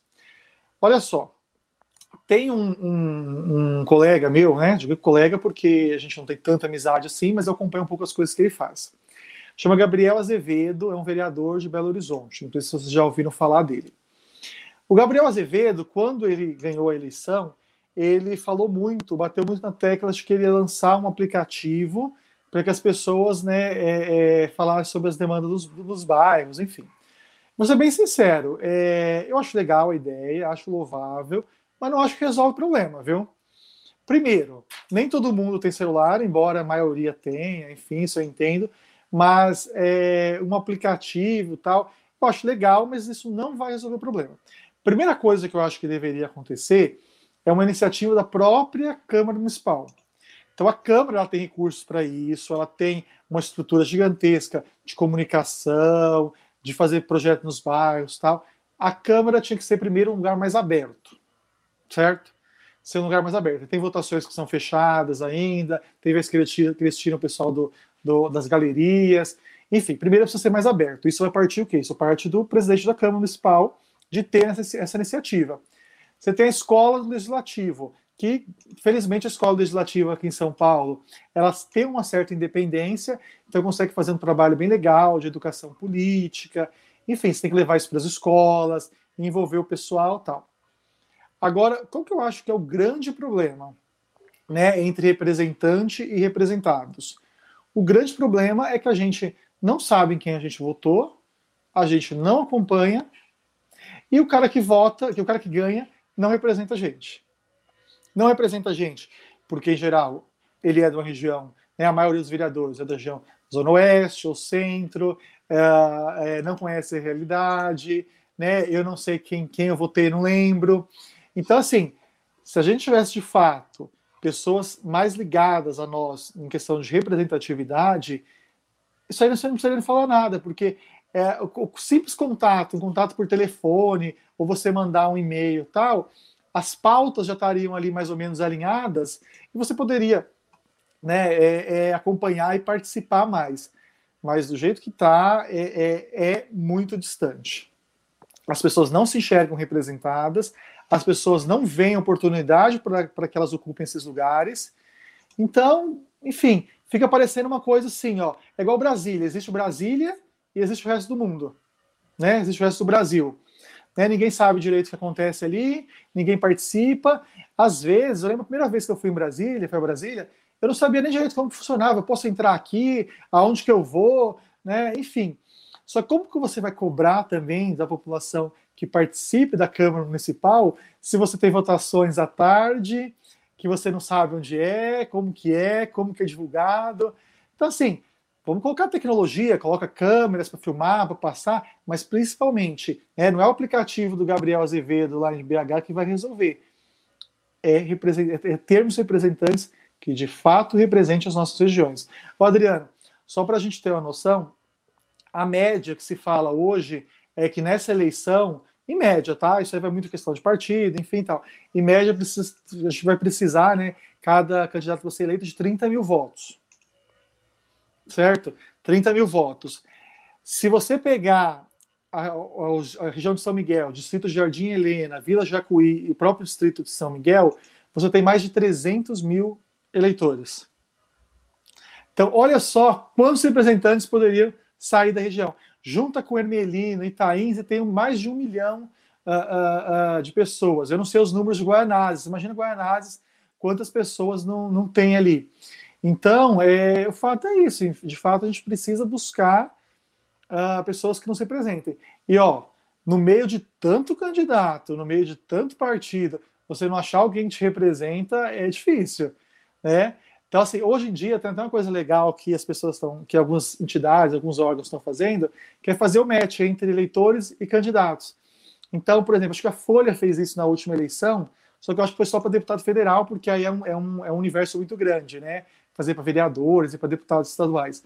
É, você colocava as pautas que você acreditava, você colocava as pautas que você acreditava, o, o próprio é, algoritmo, o sistema ali, identificava quais os candidatos eram alinhados com essas pautas. Eu achei isso fantástico, porque você consegue, às vezes você nem conhece o candidato, mas você jogando ali, você consegue identificar aquela pessoa que pensa igual a você. Né? Quando a gente fala na democracia representativa, é os candidatos que de fato, de fato representem as pessoas. E aí você fala assim, pô, mas tem um deputado lá, tem um vereador, que o cara é de extrema direita, que o cara é, radical, eu não sei o que e tal. Pô, mas ele ele está representando um grupo de pessoas. Teve gente que votou neles, nele, entendeu? E essas pessoas elas estão é, ativas, elas estão unidas, elas estão participando. Então está faltando a, a, a, população no geral participar também, né? É isso aí. Precisamos ter uma participação popular mais efetiva na política, né? A pessoa, ah, mas eu não tenho tempo, mas eu não gosto de política o ambiente político é tóxico, realmente, mas assim, a gente precisa entender que ninguém gosta de política. Né? Ah, eu gosto de política. Não, você tem que gostar de exercer a sua cidadania, de saber o que está acontecendo no seu bairro, saber acontecer, o que está acontecendo no, na sua cidade, no seu estado, no seu país, defender os seus direitos, defender políticas públicas, não jogar o seu voto no lixo, né? É, e aí, você falou de partidos, até para encaminhar um pouco a nossa conversa aqui, é, você falou de partidos, a gente percebe que, e aí eu falei do cara que tem uma máquina pública aqui na Zona Leste, por isso ele tem um voto muito grande, né? É, uma votação muito grande, está sempre sendo eleito, mesmo que não tenha uma atuação efetiva, porque se alguém me disser se esse cara está fazendo alguma coisa efetiva, o que ele fez de efetivo é dar uniforme é, para time de futebol de várzea e, e contratar grupo de pagode para ajudar o grupo. Eu não sei se, se isso é muito efetivo como política pública, nada contra o pagode, é, mas eu não acho que esse seja o papel de um vereador ou de um deputado, né? E, bom, aí você tem é, os próprios partidos prejudicando esse processo, porque eles têm os seus caciques, né? Nas regiões, o, o Vitor Ricardo que é o nosso comentarista esportivo aqui, ele citou o Vadim Mutran, porque ele, ele diz aqui é uma verdade, Vadim Mutran na região da Penha, da Moca ali, é, da Penha não, da, da Moca, da Vila Maria ali, aquela região do Brás, né, aquele grande Brás, vamos assim dizer, é, ele diz, olha, Vadim Mutran se elegia e sempre sumia, nunca estava no escritório, e é isso, né, o cara fez carreira na política, é uma situação muito complicada. Antes de repassar a pergunta, eu quero mandar um abraço para o Ricardo Lemos. O Ricardo Lemos está mandando um abraço para a gente. Fazia tempo realmente que eu não te via, meu amigo, dizendo que andou meio fora por conta da depressão, Brasil burro que vivemos. Mas assim, a gente precisa estar forte. A gente precisa estar forte para combater o que está acontecendo no Brasil. Força, amigo, e estamos sempre junto. Espero que você possa ter esses espaços democráticos independentes como meio que como uma terapia, né, para ter força, porque a gente não pode se entregar, né? Está acontecendo aí negacionismo, tudo de ruim que está acontecendo no Brasil, a gente precisa estar tá forte para lutar contra isso nas ruas, nas urnas, no meio digital também, que é muito importante. Né? Hoje em dia não dá só para você ir para a rua, até porque não tem organização suficiente para você ir para a rua. Às vezes você vai estar tá lá na rua sozinho. E aí, né? Então você precisa fazer uma mobilização digital também. Então eu espero que você tenha força para estar tá junto com a gente nessa luta. E força, meu amigo, força, meu amigo Ricardo Lemos. É, então, Elton, é uma situação muito complicada. As máquinas partidárias elas servem ali para manter muitas vezes dentro é, do sistema, dentro das assembleias, dentro da, das câmaras de vereadores, sempre aqueles mesmos caciques e, e acabam não renovando seus quadros. Tem quadros bons e jovens, como por exemplo você é, hoje aí no PSD, mas vão investir sempre nas mesmas candidaturas é, isso complica um pouco a coisa, né, Welton? Queria que você falasse um pouco disso. Não, eu acho que é muito dentro daquilo tudo que a gente conversou aqui hoje. É... Os partidos políticos, né, eles têm um papel fundamental. A gente não, não existe política é, que não seja por meio dos partidos políticos, né, a política institucional, né. Acho que existe a nossa atuação política. Uh, então eles são é o caminho, é o veículo né? Eu, por exemplo, sou favorável às candidaturas cívicas, mas elas não, não existem, não são viáveis ainda. A gente precisa ocupar esses espaços de, de, de participação. Né? E aí, o que eu queria falar um pouco, até só para a gente poder é, falar um pouquinho sobre os jovens, e eu tenho bastante jovens que me seguem, né, jovens da, das escolas públicas da região, jovens que são de grêmio estudantil, enfim, que têm a vontade de ter uma uma atuação política, tenham vontade de, de, de, de participar. Eu sempre falo para se engajarem nos grêmios estudantis, se, se engajarem na, na, na, política da sua escola, né? Eu trabalhei na, na, área da educação e eu sempre frisava e valorizava muito o que eu disse que é a gestão democrática escolar, né? A associação de pais e mestres, os conselhos e uh, os grêmios estudantis. E aí, o que eu queria falar, por exemplo, para esses jovens é que assim, a política, ela tá em todo lugar, ela faz parte da nossa vida e a gente tem que participar. É a política que está na escola, é a política que vai decidir, a política estudantil que vai decidir, a política da administração da escola que vai decidir se vai colocar uma biblioteca ou um laboratório de informática. É a política que vai é, falar sobre o transporte público, e a gente tem aí, muitas vezes, sendo questionado uh, se os estudantes de fato têm direito ao passe livre ou não, né? Olha como que isso afeta diretamente a nossa vida. Eu conheço gente que, se não tiver, de fato, o, o bilhete único, não consegue estudar. E aí eu vou te falar que quando eu, eu estudava, eu, eu, morando em São Miguel e estudava em Guarulhos, vocês não têm noção de como que era cara a passagem. Elton, como que era posso fazer uma parte em relação a isso que você está falando? Acho que o como tempo está você... tá curto também. Ah, o, o tempo está curto? É, já está em uma hora e pouco, até quando que a gente, que a gente vai? Não, é, eu vou fazer mais um questionamentozinho depois tá disso. Se você não tiver questão de tempo aí, se não, pode falar pra... no chat interno aí a questão tá de, bom, terno, aqui... de, de, de, terno, de tempo em relação a isso. É, é, você falou aí da questão do bilhete único, certo? É, e aí, quando o Dória assumiu a prefeitura, é, a primeira coisa que o Dória fez, porque quando o Fernando Haddad era prefeito, você tinha o passe livre estudantil não servindo apenas para os cinco dias da semana, aquela cota fechada. Você tinha o entendimento de que o estudante ele tem direito a, no final de semana, ir a um museu, ir a uma biblioteca. Então, esse passe, esse passe livre era disponibilizado nos 31 dias do mês para que o estudante pudesse usar e circular pela cidade. Como você enxergou é, o primeiro ato ali, na, o primeiro ato de governo do Dória foi cortar e sugar ali, deixar aquele vale é, transporte, aquele passe livre estudantil, só como passe livre estudantil que viesse para ir para voltar da escola. O estudante não tem direito de ir mais a lugar nenhum. Como que você enxergou essa ação, é, primeira ação do governo Dória, ainda prefeito, que ele fez aí, tirando o direito de circulação pela cidade dos estudantes? Então, Adriano, eu acho que assim, a prefeitura errou, né, nesse aspecto. Como que a gente vai pensar uma educação ampla, né? E a educação tem vários aspectos, né? Não é só educação escolar, não é só educação na sala de aula. Como que a gente vai pensar é, é, a educação se você não puder visitar uma exposição na OCA, se não não puder uh, uh, ir na Bienal, ir na Pinacoteca, enfim, eu quando eu era estudante da, da, do ensino fundamental tal, eu conheci muita coisa legal. Eu lembro de ter ido a primeira vez na, na Pinacoteca, na OCA, no MASP, com as excursões da escola. É, então, assim, teve essa oportunidade de excursões, legal, tal. Mas hoje em dia, com tanta informação que a gente tem, o estudante consegue no final de semana ir visitar esses, esses, esses equipamentos culturais fantásticos que a gente tem aqui na cidade e viver a cidade, enfim. É, como que você vai pensar tudo isso sem ter esse bilhete único amplo, né? Esse direito amplo da passagem. E só para eu.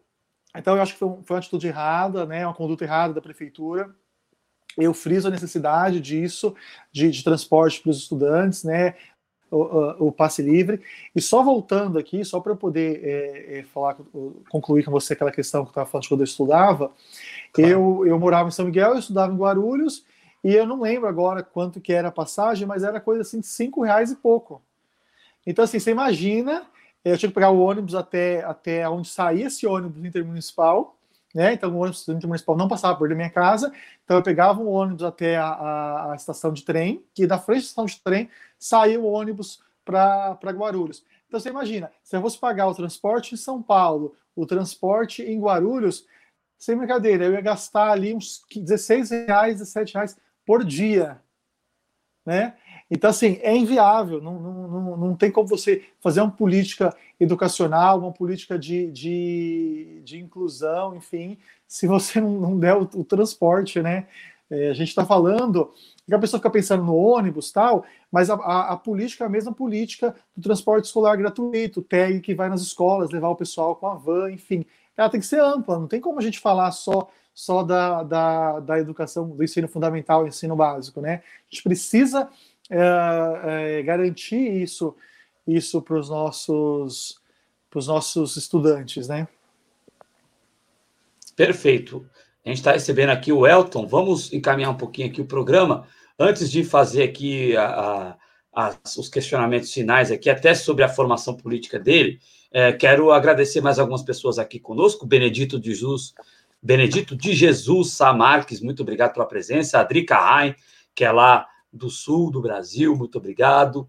É, a Tuca colaborou aqui com dois reais, obrigado. Essas colaborações, mesmo que módicas, são muito importantes porque elas movimentam, além de ajudar a gente, movimentam o algoritmo, o vídeo fica mais visível. Então, obrigado de coração a Tuca pela colaboração. É... E obrigado a todos vocês que estão participando aqui no, no programa de hoje. A Penha Elizabeth Paca lá no, no Facebook também. Muito obrigado por ter deixado o seu like aí. Pode fazer qualquer pergunta se quiser. O, o Elton, é, a gente está aqui até para encaminhar um pouco o programa. Tem duas questões que eu tenho para te fazer. É, muita gente, você é formado lá no Renova BR, né? E muita gente é, vê é, essa formação, é, vê esse instituto e outros institutos desse modelo como institutos que é, prevêem um, uma ausência do, do Estado é, nas políticas públicas, né? Então eu queria que você deixasse claro qual que é o pensamento aí do Renova BR, como que você é, se enquadra nesse pensamento, qual foi a importância de se formar pelo Renova BR para você. E aqui, até atendendo ao Ricardo Lemos, já seria uma pergunta minha, ele falou, é, é o PSD de dado, né? É, como que pouco conheço o seu partido, né? É, e está te conhecendo agora, para você falar um pouco sobre o seu partido e como que você se enquadra dentro do pensamento político aí do PSD, né? PSD que é liderado pelo Kassab, e você bem lembrou aqui, ele fez parte do governo Dilma, porém, num determinado momento, ele rompeu é, com o governo Dilma, rompeu. né? Mas nem tanto é, é, por essa questão, se você quiser falar disso também, mas como que você se enquadrou, como que você viu, olha, é no PSD mesmo que eu vou entrar, eu vim da rede, mas eu vou entrar agora no PSD, É, queria que você falasse um pouco sobre esses dois aspectos, Renova BR e PSD. Fica à vontade, Elton. Tá bom, então vamos começar pela, pelo Renova, né? Foi o começo da pergunta, pelo Renova. Claro. E aí já, já colocaria também a RAPS. Então, ó, o Renova é uma escola, né? Se, se auto-intitula uh, uma escola de política. Né, a gente fala que é a maior escola de políticas política do Brasil, porque é um número gigantesco de, de pessoas formadas, né? Uh, nesse ano foram 13 é, mil inscrições para o Renova BR e aí teve uma seleção, enfim. Uh, e a RAPS é Rede de Ação Política pela Sustentabilidade. De repente, se você quiser colocar o link aí para o pessoal que tem a dúvida sobre o Renova, quiser pesquisar, e a RAPS. Uh, enfim, todas foram instituições, claro, às vezes as pessoas questionam um pouco isso, né? Porque a, o Renova foi fundado pelo Eduardo Mufarrege e a RAPS foi fundada pelo Guilherme Leal, que é um, um dos acionistas e criadores da Natura, enfim. Uh, eu vou te falar na prática, né, e para os ouvintes na prática, como que funcionam essas, essas duas escolas. Eu classificaria né, como duas escolas, elas não são movimentos de renovação política, são escolas porque elas estão voltadas pra, para a formação política. Bom, primeiro, eu acho que grande, um grande problema que a gente tem na política é a falta de educação política, né? Então, assim, eu acho louvável e eu acho muito bacana as duas iniciativas, porque elas ensinam política. E ensinam política, questão de orçamento, de organização política, organização do Estado, políticas públicas, uh, uh, enfim, ela, ela, dá um espectro muito grande de, de aprendizado e de conhecimento, e traz, traz, eles trazem professores, enfim, na, no Renova, a gente teve aulas fantásticas, por exemplo, com Januário Montoni, que foi secretário da Saúde. Enfim, a gente começa, eles, eles trazem, eles montam uma rede, e eles conseguem trazer essa formação para o candidato, um jovem que quer entrar na política, enfim. E aí, eu vou te falar sobre essa questão que a gente falou de, de é, aparentemente, defender uma, uma pauta ou outra. Ah, estando dentro dessas duas instituições, eu vejo que eles são muito apartidários. Aliás, não é nem, nem são suprapartidários. Então, assim, a gente tem um grupo grande uh, uh, de pessoas do PT, do PCdoB, uh, do PSOL. Nesses momentos tem membros representantes desses desses partidos, tá? Não é, não é. Teve até, inclusive, isso foi uma coisa interessante. Nenhuma das turmas do Renova Uh, as pessoas colocaram lá algumas coisas, questões políticas, enfim. E aí teve um, até um massacre, assim, uma perseguição nas redes sociais, falando que era um movimento político do PT, que estava no Renova, enfim. E aí o Renova se mostrou, falou assim: não, a gente é muito aberto e a gente está com espaço aí para fazer formação. Então, assim, tem representantes de todos os, os, lugares e de todos os espectros políticos. E aí uma das perguntas, aí uma das coisas que comentaram, falaram que no Rio Grande do Sul tem muita gente de direita tal, né? É, eu conheço alguns parlamentares, algumas pessoas do Rio Grande do Sul, e na verdade, assim, gente, eu acho que o problema não é ter representantes de direita, o problema é ter, de fato, uma representação equilibrada. Né? Sempre vai ter gente que vai defender um interesse ou outro interesse. A gente tem que ter um equilíbrio e representantes, de fato, de várias, vários espectros e que esses, esses representantes consigam encampar ali suas bandeiras e, e, e fazer as transformações que, que ele acredita. Bom, vamos lá. PSD. É, o que, que, eu pesquisei e por que, que eu fui para o PSD? Eu pesquisei, e aí, tendo essa minha vivência partidária, enfim, eu acompanhei um pouco na época quando foi a fundação do partido e tal. É, de todos os partidos que eu via, ele era um partido que estava mais longe um pouco das questões ideológicas. Né? Ele tava, é um partido que se classificaria ali, né, estaria mais na, no centro, que é diferente de ser do centrão, tá? É, é, no centro. Uh, e ele representava um partido mais técnico para mim, tá? E aí você tem que olhar, porque uma coisa também é você enxergar o partido em Brasília, e isso é importante também, você tem que ver os posicionamentos do partido, mas também enxergar o partido no âmbito municipal. Então, assim, eu vejo muita gente, por exemplo, criticando o PL, antigo PL, o o. Até esqueci o nome do partido do Valdemar Costa Neto, enfim, que é do mensalão tal. Mas eu tenho amigos que são de Suzano, que são de Mogi, que são de Itaquá, que lá eles fazem a política municipal lá, tem diretórios equilibrados, com pessoas sensatas e tal, e fazem parte desses partidos. Então a gente tem que ter muito pé atrás em relação a isso, enxergar muito a atuação do Partido Nacional, mas também a atuação do Partido Municipal. E o PSD, eu me inspirei muito em, em, em duas pessoas que eram do PSD para vir para o partido. Um é o Alexandre Schneider, que eu não sei se você conhece, acompanhou também. O Alexandre Schneider foi secretário de Educação, fez um trabalho muito legal, foi muito elogiado, inclusive por partidos de esquerda. Né, ele foi muito valorizado por, por, valorizou a questão dos professores, conseguiu dar aumentos, enfim, fez uma política educacional equilibrada. E o próprio Paulo Neto. Então, é, é, você tem, é importante você ter referências municipais do partido para você escolher uma candidatura, né? E então isso, isso foi um, um, um determinante que eu que eu pensei, que eu busquei, né, para fazer essa escolha. E assim, de fato, é, ele é um, hoje um dos, dos, quatro maiores partidos aí do Brasil, enfim. E é um partido que vai estar na política institucional, que vai ter representantes. Então, é, a gente tem que ocupar esses espaços, né? É aquela velha história, né? Você também tem que fazer a mudança dentro do seu partido naquilo que você não concorda, né? Porque se a gente ficar pensando assim, ah, a mudança, a transformação social vai ser só pela esquerda, só pelos partidos de esquerda, os partidos de esquerda é, valorizam a população, defendem a população, e os de direita querem uh, comer as criancinhas e acabar com, com, com, com a vida das pessoas. A gente tem que ocupar esses espaços, né? A gente tem que ocupar esses espaços, levar as nossas ideias, desmistificar algumas coisas, né? Algumas pessoas têm algumas visões sobre o PSD, sobre alguns políticos do PSD, mas nós lutamos sim, eu luto sim por justiça social, por uh, uh, moradia, por habita né, habitação, saneamento básico, por saúde, por uh, primeira infância, pela, pelas questões regionais dos nossos bairros. Então, assim, essa mistificação de que é tudo entregar para iniciativa privada e tal, ela também tem que ser vista com muito equilíbrio, né, com muita sensatez, porque tem gente boa em todos os partidos. Tem gente boa em todos os partidos. Então, isso que é importante a gente buscar e tentar enxergar. E aí acompanhar, né? Você tem que fazer parte. A gente está falando, você falou bastante do, do, site que eu fiz, né? Na verdade, esse site, Adriano, ele está bem no começo, tá? Ele está bem no começo. A gente quer fazer uma campanha colaborativa. Então, assim, pô, vou ficar só criticando, vou ficar batendo na pessoa tal. Vai lá, participa da campanha, abraça uma campanha, né?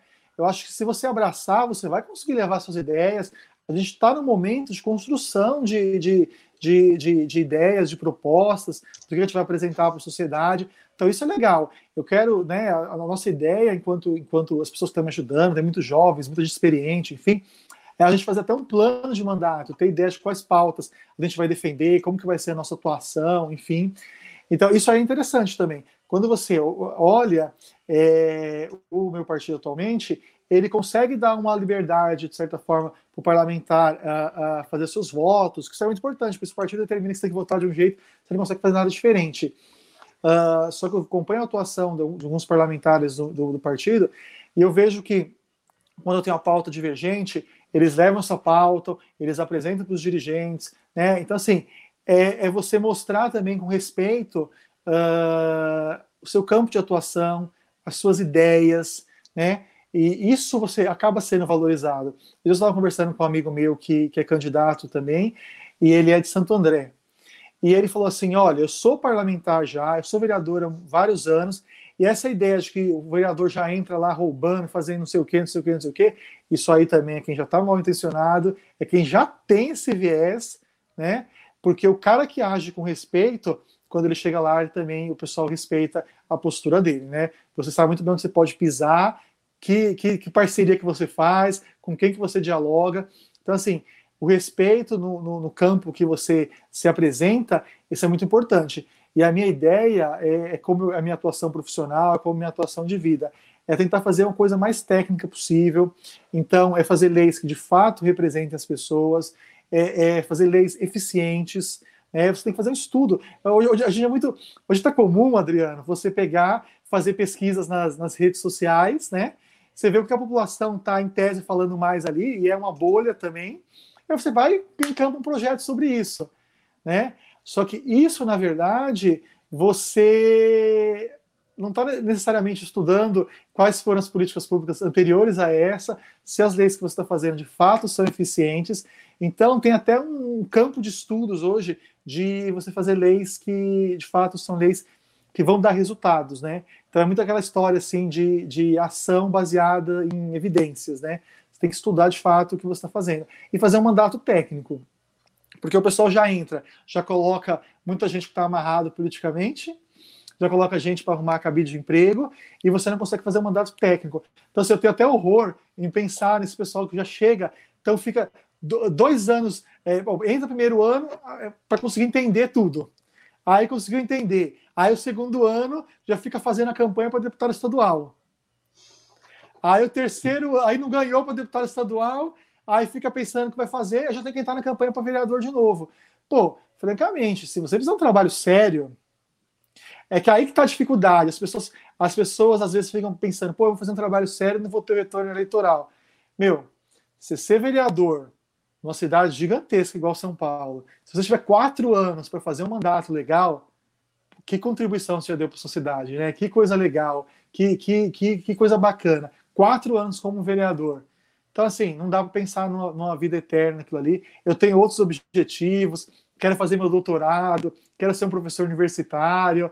Então, assim, a minha atuação política né? Ela tem, ela tem os meus propósitos, tem onde eu quero chegar, o que eu quero fazer, qual a transformação eu quero, eu quero implantar para minha cidade. Mas pô, depois eu tenho outras coisas para fazer na minha vida, né? Eu tenho, tenho outros projetos, outros sonhos. Isso é legal, é aquilo que a gente falou, de você não fazer da política uma profissão. Né? Eu tenho outros projetos, enfim, e, e é isso que eu quero levar para minha vida, né? Perfeito, é exatamente isso, né? Não enxergar a política como, ah, vou estar sempre competindo, vou estar sempre, é a minha profissão, ter que ganhar sempre. É você enxergar a política como servir a população. Essa é uma mensagem muito bonita que você deixa, Elton. Só registrar as participações finais aqui, pedir as suas considerações finais rapidinho. É, o Ricardo Lemos te parabeniza, fala que a política que você pratica é saudável e deseja sucesso na sua empreitada. Obrigado, é... Ricardo. O Varni Moreira está aqui dizendo que vota em pessoas e não em partido, pois as pessoas fazem a diferença. Aí, Varni Moreira Santana.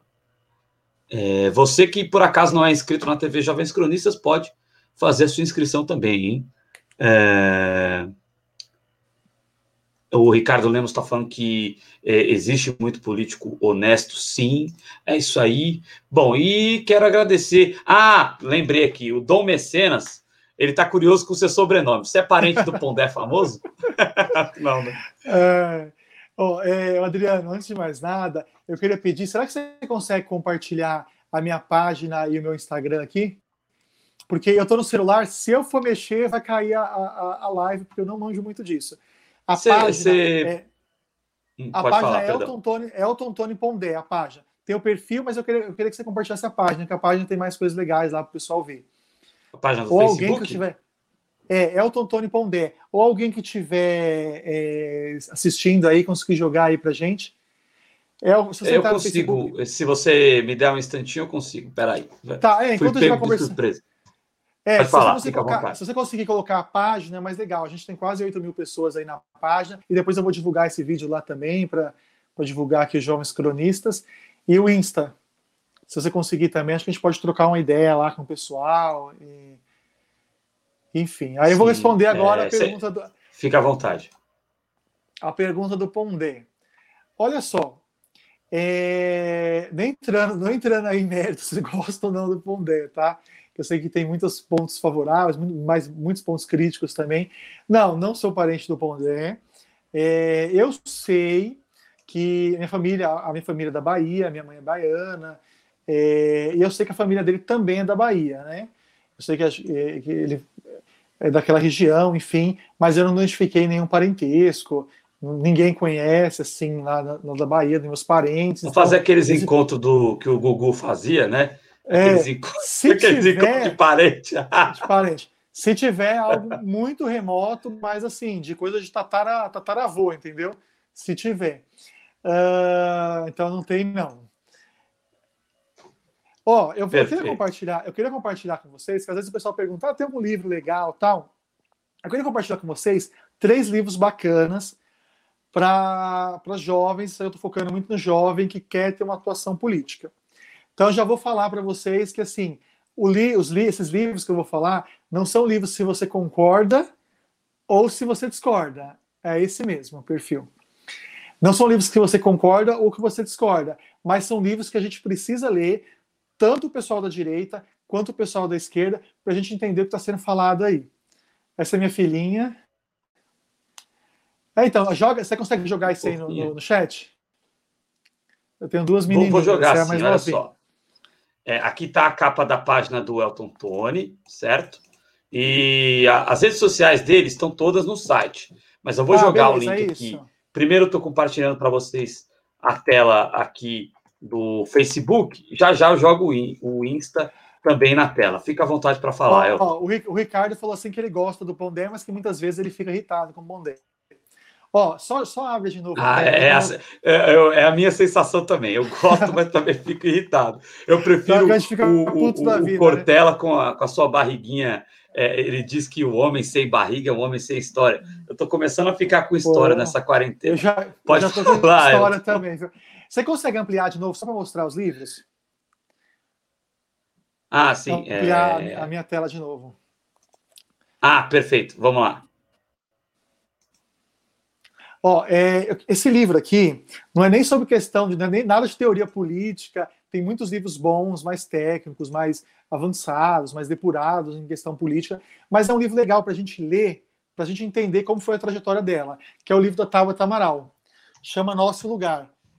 E aí eu não estou fazendo propaganda da Tabata, não. Mas eu li o livro, quando chegou aqui, eu li de uma noite para outra, eu sentei e li o livro rapidinho, e achei muito legal uh, a história dela. Por quê? Porque tem muito jovem que quer faz, fazer parte da política e não sabe como, e ela conta um pouco da trajetória dela. Inclusive, tem muita gente que critica a Tabata, mas eu passei a admirar mais ela quando eu li o livro. Tá? Não é por conta da reforma da Previdência, da votação da reforma da Previdência, hum. que está esse, esse questionamento. Um outro livro, então, o da Tabata chama Nosso Lugar. É legal de ler, acho bacana, assim, mesmo quem tem críticas, é legal a gente ver o contraditório, e, e ela fala muito sobre as dificuldades dela também e tal. Um outro livro, que acho que esse aqui vai ser polêmico, hein, Adriana? Mas foi um livro que eu li na minha juventude, para poder entender. Eu queria entender como funcionava o poder tal. Eu não queria um livro técnico, não, não conseguia ler um livro técnico e tal. E eu li esse livro do Fernando Henrique, Cartas a um Jovem Político. Então, assim, pô, eu tenho um monte de crítica ao Fernando Henrique, tenho elogios também, mas quem lê vai entender umas coisas bem legais. Chama Cartas a um Jovem Político. São todos livros simples, livros que você lê em um, dois dias e, e, e são legais para você ver que são histórias. Aí eu vou falar de um terceiro, que é um livro que eu gosto muito, porque a gente falou dele aqui. A gente falou do Montoro. E assim, pô, cara, eu sou fã do Franco Montoro, ex-governador de São Paulo. Ele foi um cara que ele conseguiu dialogar com a direita, com a esquerda, conseguiu fazer muita coisa. E o governo dele era um governo. O Mário Covas era assim também, né? Mas o Franco Montoro conseguia o, ser o mais. O Mário viu? Covas era assim também. É, o, o Mário Covas, como o, ele ficou. O, Montoro era mais. É, como, Franco, como o, Mário, o, o Mário Covas ficou mais tempo no governo, a população conseguiu uh, acompanhar mais ele. Mas, pô, cara, se você pensar, o Franco Montoro, ele era um cara que ele falava sobre saneamento básico, ele falava sobre tudo isso, ele falava sobre é, desenvolvimento sustentável, ele falava sobre conselhos. Se você pegar hoje no estado de São Paulo, sem brincadeira, 80%, chutando né, 80% dos conselhos de participação que existem foi o Franco Montoro que criou. O Franco Montoro, uma vez assistiu um depoimento de um, do secretário de meio ambiente dele, que o secretário de meio ambiente foi falar para ele que tinha umas áreas desmatadas da Mata Atlântica e eles precisavam fazer alguma coisa. O Franco Montoro falou assim: vamos tombar algumas partes, né? O Franco Montoro pra ele, virou para ele e falou assim: Meu, tá tendo problemas de desmatamento? Tomba tudo. Tomba a Serra do Mar inteira. Então, assim, ele era um cara que muita coisa que a gente está fazendo hoje de políticas públicas, o Franco Montoro já fazia em 83, 84 e tal. Já, já faleceu, né? Um político já partiu, mas o lema do, do mandato dele era participação social. E aquela, sabe aquela mãozinha que a gente vê um homenzinho dando a mãozinha para o outro, que a Marta usava muito isso na, na gestão dela? Quem inaugurou isso foi o Franco Montoro. Então, assim, se você pensar Conselho do Meio Ambiente, vários conselhos foi ele que criou, isso é muito legal. Então, ele tem esse livro, chama Memórias em Linha Reta. Cara, eu sou apaixonado por esse livro. Também é um livro fácil de ler tal. E ele conta como que era, qual que eram as ideias dele naquela época. Então é muito bacana da gente ver, para a gente ver que teve coisas que teve coisas que ele colocou, e ele foi um cara que lutou muito contra a ditadura tal, teve coisas que ele colocou já há mais de 20 anos, que são coisas que ainda hoje ainda está caminhando em passos lentos para serem implantadas. E por que eu estou falando do Franco Montoro? Porque ele foi um cara que conseguiu dialogar com a direita, com a esquerda, com os grandes políticos, com os grandes empresários, mas conseguiu lutar e fazer justiça social. Entendeu? Então, assim, é muito bacana essa indicação. Mas, assim, são todos livros. É... Como que eu posso dizer? Livros que você consegue ler no transporte aí, são livros fáceis. E eu estou falando desses livros porque, principalmente, para os jovens, meus, meus, meus, amigos, meus colegas de São Miguel, que gostam de política, que querem se engajar na política, para ter um primeiro contato. Tá bom? Então é só uma, uma dica aí para o pessoal. E, e, é sempre bom ler, né? É sempre bom ler, é, até para você ter subsídio, né? É, o, subsídio. Inclusive, o, o, pessoal fala, pô, você, não sei o que, tudo comunista. Nunca leram Marx, por exemplo. Então, tudo é importante você ler para você saber o que você está falando. Como é que você vai criticar é, sem saber, né? Então, boas dicas que você deu. Ô, ô é... Adriano, e. Elton. Perdão, deixa eu só fazer um comentário Imagina. interessante sobre isso. Que esses dias me questionaram sobre a questão de uma lei e tal, pedindo minha opinião também, enfim. E assim, é, você vai puxar o texto da lei, é uma lei super curta, super acessível tal. Então, assim, é importante a gente ler também os projetos. Hoje em dia, que a gente está na era aí das fake news, sempre aparece um projeto aí que é matar metade da humanidade, um projeto que quer fazer não sei o que tal. Meu, leia, né? Vai buscar direto na fonte, vai beber da fonte, ver o que, que é. E tem muitos sites também que são. É... Eles desmistificam, eles investigam fake news. Né? Não sei se você já, já viu, tem vários sites sérios que, que colocam lá o que, que eles viram de fake news, que eles identificaram, e por que, que eles identificaram como fake news, e, e a justificativa. Achei bem legal isso também, porque não é só você falar, olha, isso não é fake news. Os caras mostram uh, qual é a verdade. Então é muito importante a gente buscar essas coisas, né? Então, para o jovem que quer entrar na política, quer participar, pô, é, vê esses jovens que estão entrando, isso é legal. Né? Não estou falando só de mim, não, estou falando de outras pessoas que estão entrando ainda na política. E, e vá ler também os projetos de lei, vá acompanhando, enfim é importante. É, eu acho que assim, é, a Câmara Municipal parece muito distante, né? Ainda bem que não é igual Brasília, que Brasília fica num lugar que, que, que foi construído já muito distante de todo mundo. Mas a Câmara Municipal é fácil de, de, de ir, o acesso, enfim, é legal participar. Eu, pelo menos, como sempre gostei de política, para mim é fantástico, né? Mas acho que a gente tem que despertar mais o interesse das pessoas na, na política, né? Eu lutei muito, eu lembro que no ensino fundamental eu, lembrei, eu lutei muito para construir um Grêmio Estudantil na minha escola. E aí, sabe que legal isso? Depois, uh, três pessoas que estudaram comigo foram ah, para a área política. Eu sequer imaginava, mas eram pessoas que, que, de certa forma, a gente foi tocado ali pelo aquele desejo de mudança, de fazer uma coisa legal na escola que a gente estudava. Então, uh, tem uma pessoa que está no PT, que é um líder político no PT, e tem uma que está na rede, que eu tive o prazer de, de reencontrá-los e ver que eles estão com essa atuação política bacana. E aí eles conversaram né, comigo e a gente comentou. Eles falando: olha, o, esse desejo de fazer uma atuação política começou no Grêmio Estudantil. Sim, é, e é importante o jovem se engajar e saber que é, é, o começo de tudo ali, né? É o começo de tudo. O Elton, eu quero agradecer muito aí uh, você ter se disponibilizado para estar presente aqui na TV Jovens Cronistas. Foi uma conversa muito boa, muito desmistificadora. É, gostei bastante. O espaço está aberto. Vem aí o nosso programa de eleições em breve. Provavelmente você vai voltar aqui para falar dos problemas de São Paulo. Elton, é, é, muito obrigado mesmo. Fica à vontade para fazer as suas considerações finais. Aqui no chat estão o site e as suas redes sociais principais, o Twitter, o Instagram e o Facebook. O seu, o seu canal você está desenvolvendo ainda, né? Mas em breve eu tenho certeza que você vai desenvolver o seu canal também no YouTube. Então, fica à vontade para fazer suas preciso, considerações finais. Preciso, eu preciso aprender mais sobre, sobre isso. Quem me ensina, na verdade, eu até falar, quem me ensina a mexer com tecnologia, rede social, é o meu sobrinho Miguel Bonfilho. Deve mandar um beijo para ele, para a Júlia. O Miguel que me ensina, ele que me empresta o tripé, ele que me emprestou um highlight, ele que, que, que, que me ajuda a desenvolver isso aí. Ele tem sete aninhos e é super engajado. Na outra campanha que teve, ele gravou vários vídeos e ele mandava para os coleguinhas dele falando: pô, meu tio é candidato, entra no site dele. Eu achei muito bacana isso. É, e, de certa forma, isso marca né, a, a, nossa infância, enfim. Bom, gente, é isso. É, eu acho que vocês entrando nas minhas redes, a gente pode conversar mais, vocês podem conhecer um pouco mais uh, da minha história, né? Como eu disse, eu estudei escolas públicas, eu tenho muito para chegar onde eu cheguei, e eu sei que esse lugar não é um lugar comum para os jovens, não é um lugar fácil,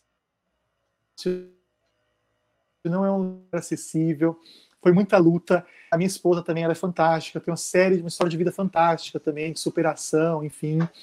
Então, assim, chegar em lugares uh, profissionais destacáveis, uh, lugares políticos, tal, é muito difícil. É, hoje em dia, que eu tenho um pouco mais de estrutura política, um pouco mais de conhecimento político, que eu tenho uma campanha bem estruturada, tenho uma equipe bem estruturada, tenho estrategista, tenho pessoal de comunicação, enfim, a gente vê uh, muita dificuldade ainda. Né? Então, assim, vai ser uma eleição difícil, mas a gente tem que se apegar aos nossos sonhos, à nossa história, enfim. É, eu vou, minha, minha campanha vai ser muito mais focada na questão da saúde, que para mim é o mais urgente, principalmente para os bairros mais afastados, né? Eu passei um problema sério de saúde com meu pai quando eu era criança, e isso despertou em mim muito um desejo de transformação na área da saúde, né? E graças a Deus, quem salvou a vida do meu pai foi o SUS foi o sistema público de saúde. Depois de muita luta, a gente não tinha dinheiro para fazer uma cirurgia que ele precisava na iniciativa privada, né? E a gente não conseguia no SUS. Então, depois de muita luta, muito médico, muita consulta, muita batalha, a gente conseguiu que o SUS fizesse isso e o SUS salvou a vida do meu pai. Então, desde, desde então, a saúde pública se transformou assim na bandeira da minha vida. Né? Eu, quando eu prestei meu primeiro concurso público, eu já fui aprovado em dois concursos públicos, em boas colocações, né? Uh, entrei na USP mestrado, para a faculdade, enfim. Mas quando eu passei no meu primeiro concurso público, eu fui escolher vaga e tinha um monte de gente escolhendo, queria ir para a Secretaria da Saúde, queria pronunciar onde e tal. Eu fui o primeiro a levantar a mão, eu era um dos primeiros, mas fui o primeiro a levantar a mão e falar assim: olha, eu quero trabalhar num hospital. Pô, mas eu não sou médico, não sou enfermeiro, não sou nada disso na área da saúde. Eu falei, mas eu quero trabalhar no hospital, administrativo no hospital, para eu entender a realidade do sistema público de saúde, não só como usuário, mas como uh, gestor público também, como funcionário. E aí eu fui para trabalhar no Hospital Regional lá de Osasco. Eu trabalhava na porta do pronto-socorro, então eu era o registrador hospitalar que ficava lá registrando as fichas e ali eu consegui entender como que o sistema de administração de hospital, a gestão hospitalar também faz a diferença. Um dia eu cheguei no hospital, tava um monte de cadeira, um monte de computador, um monte de coisa no pronto-socorro. Falei, pô, finalmente vão colocar uma cadeira aqui que dá para gente sentar, a gente não ver caindo. Finalmente vão colocar um computador rápido para a gente fazer a ficha do pessoal, porque não dá, é um, um segundo ali faz a diferença, né? Quando chega uma ambulância para você fazer uma ficha. Aí eu cheguei no outro dia, cadê os computadores? Ah, foi para direção. Cadê as cadeiras? Ah, fui para direção. Sem brincadeira, eu acho que na porta do pronto-socorro a gente tinha o computador mais velho do hospital. Então, isso aí mostra a importância da participação e a importância de uma direção né, na política pública uh, uh, de fato técnica, de fato boa, efetiva. Então, esse é um pouquinho né, da minha história de vida. Eu fui coordenador estadual de políticas de emprego e renda, fui um dos mais jovens diretores de uma autarquia aqui no estado tal. E aí, se você pegar quem me conhece, eu falo assim, pô, ah, ele chegou tão alto em alguns lugares porque ele teve padrinho político. Nunca tive, tá? É, é, é, a minha pauta, a minha luta sempre foi muito assim. Eu sempre mostrei que eu era eficiente, que eu merecia ocupar esses espaços. Mas todo mundo consegue isso? Não. E é isso que a gente precisa ter consciência. O jovem não consegue, as portas não se abrem, é muito difícil. Então, assim, é muita luta, é muita batalha, e espaço político tem, né? A gente tem que conseguir chegar lá. É isso. Quero agradecer muito ao Adriano, aos jovens cronistas, adorei essa conversa. Eu acho, nossa, foi assim, ó, tá dando um minuto e 40, uma hora e 45, mas foi um papo super legal, super aberto. Achei bacana isso. A gente tem que estar realmente com a mente aberta e ver, né, não só dentro dos nossos partidos políticos, não só dentro do nosso campo ideológico, quem está ocupando ali à frente no, no, nos movimentos de inovação, enfim, mas em outros partidos também, né? Ah, o partido que eu tô, a minha candidatura está super bem vista, a gente está fazendo um trabalho bem sério, estão apoiando bastante, né? Então, assim, a gente está imaginando aí quatro, cinco vagas aí na, do partido na Câmara Municipal, a gente tem grandes chances, né? Porque a gente está conseguindo furar essas barreiras. Mas, como eu te disse, eu quero que mais jovens entrem na política e a gente tem uma missão de fazer esses jovens, ajudar esses jovens a entrarem, inclusive se espelhando na gente, né? Se você parar para pensar, pô, dos meus colegas da, do, do, do, do, ensino médio, ensino médio nem tanto, porque eu estudei na escola particular e as pessoas tinham um padrão de vida completamente diferente, sofri muito bullying por vir de escola pública, mas se a gente pegar a, a, o pessoal que estudou escola pública comigo, meu, se você conseguir mensurar ali quem conseguiu fazer um nível superior, é um número bem pequeno. Perfeito. É o El...